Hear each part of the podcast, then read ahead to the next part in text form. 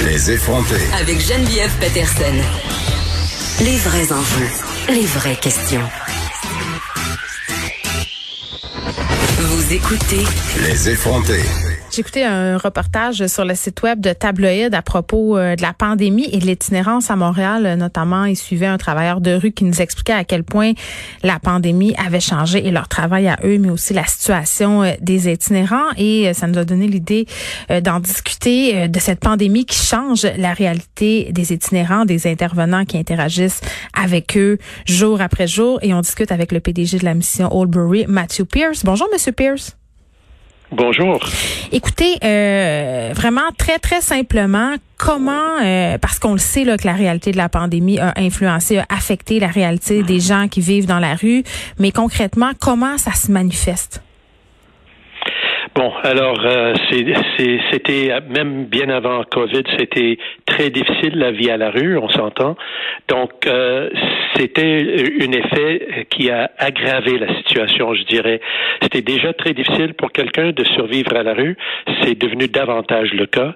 Hmm. Et euh, entre autres, c'est parce que les services euh, à cette population, les, les organismes qui desservent cette population ont dû radicalement changer la nature et l'étendue de leurs services, qui faisait en sorte que les services habituels euh, n'étaient parfois plus disponibles à cette population. Donc, ils se voyaient dans une sorte de vide pendant une période de temps, le temps que ça nous a pris pour euh, mettre sur pied mm. euh, les, euh, les nouveaux projets, les nouveaux, nouveaux activités pour euh, venir en aide à la personne.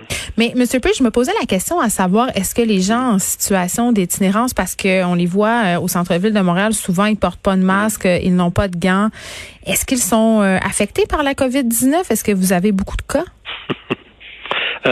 Ça vous fait rire, ma question?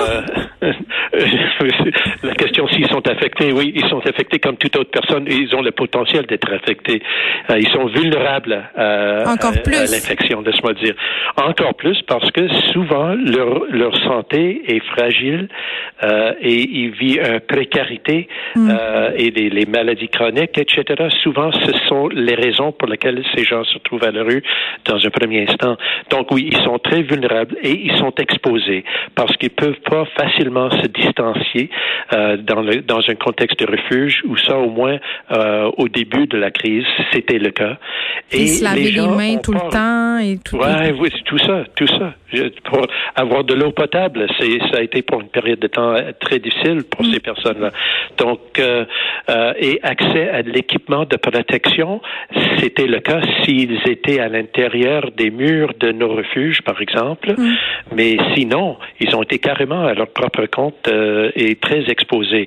Je peux vous dire que malgré tout cela, heureusement, on n'a pas eu une éclosion euh, très dramatique à ce stade-ci euh, chez la population. Il y a une, euh, un lieu de quarantaine situé à l'ancien hôpital Royal Vic et on compte que 20 personnes en situation d'itinérance qui sont là actuellement. Donc, ce n'est pas une éclosion dramatique, mais rendu à la seconde vague, qui sait, parce que la vulnérabilité est là. Nous avions mis en place les protocoles de sécurité et de santé. Espérons que ça va euh, minimiser euh, toute éclosion potentielle. Ben oui, puis là, il y a plein d'affaires là-dedans, notamment, il fait chaud en ce moment. Mhm. Et, cet hiver, et, cet hiver, euh, on aura de la neige et tout ça, là, ça devient plus compliqué pour l'hébergement. Vous pourrez inévitablement pas remplir tous vos lits à cause de la distanciation qui est exigée. Comment vous allez vous organiser? Est-ce que vous avez commencé à y penser? Ben, déjà, nous avons ouvert avec la ville, nos partenaires communautaires, le CIE Centre-Sud, ministère de Santé, on a ouvert des endroits temporaires, euh, euh, hmm. par exemple euh, au marché Bon Secours, l'aréna Maurice Richard, l'aréna Camillien Wood.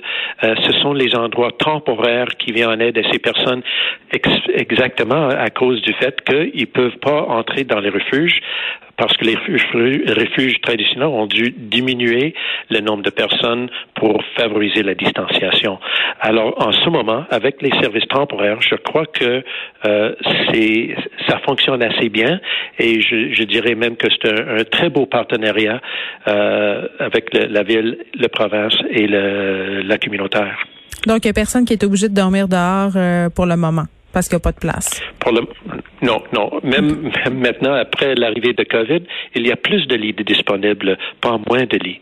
OK. Euh, il y a la fameuse question de l'argent liquide aussi, euh, parce que vous l'avez dit, la pandémie crée, euh, creuse encore plus la détresse et les inégalités. Là, ce qu'on peut constater si on se promène un peu au centre-ville, c'est que les gens sont plus hésitants à donner de l'argent aux personnes sans abri. On les voit aussi moins en demander. Et quand ils en obtiennent, ben force est d'admettre que dans plusieurs commerces, l'argent liquide n'est tout simplement plus accepté. Donc, ça doit les mettre dans une situation encore plus précaire, ça.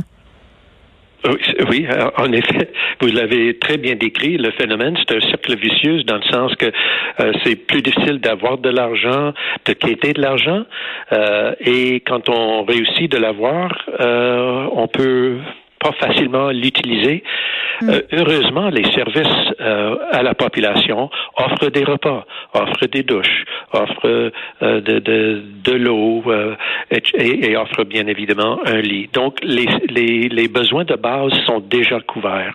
On n'a pas quelqu'un qui doit crever de faim à Montréal à cause qu'il n'a pas d'argent dans sa poche parce que les ressources offrent suffisamment d'options de, de repas. Et donc, mais toute personne a besoin de d'autres choses qui sont pas euh, fournies par les ressources traditionnelles mm. euh, et, euh, c'est difficilement atteignable dans, les circonstances actuelles. Monsieur Pierce, vous émettiez un communiqué ce matin à propos du financement. bon, à Montréal, Montréal qui serait sous-financé pour ce qui a trait à l'itinérance, alors que les besoins augmentent. Et vous posez la question mm-hmm. pourquoi on n'est pas financé ou sous-financé, alors que quand même, mm-hmm. on va pas se le cacher, le Montréal est tout de même l'épicentre de l'itinérance au Québec? Oui, j'arrive pas à comprendre. Euh, il y avait l'annonce en mois de mars du Premier ministre du Canada d'un fonds de 157 millions de dollars pour les services de première ligne en itinérance au travers le pays et dont 21 millions de ce montant-là a été octroyé au Québec. Et euh, pour une raison ou d'une autre, uniquement 33 de ce montant-là a été alloué à Montréal par le gouvernement de Québec. Alors, j'arrive pas à comprendre leur euh, leur raisonnement, le rationnel de la, la, la, distribution, puisque euh, on reçoit 33% de financement, mais on compte 70% de la population itinérante au Québec. Et qu'est-ce qu'ils vous répondent? Euh, on n'a pas de réponse encore. On n'a pas de réponse euh, et, euh, ben, j'aimerais comprendre parce que j'arrive pas à comprendre. Ça, ça fait pas de sens.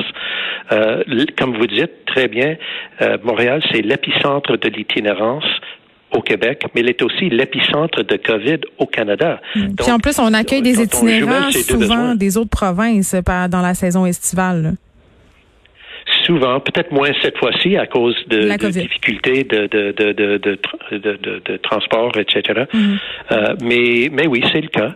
Mais, mais tout de même, la population le, nombre de personnes à Montréal en situation d'itinérance ne se compare pas avec le financement qui a été octroyé. Très bien, Mathieu Pierce, président, directeur général de la mission Oldbury. La pandémie qui change bien évidemment la réalité euh, des itinérants. On en parle souvent dans les différents points de presse et les inégalités se creusent.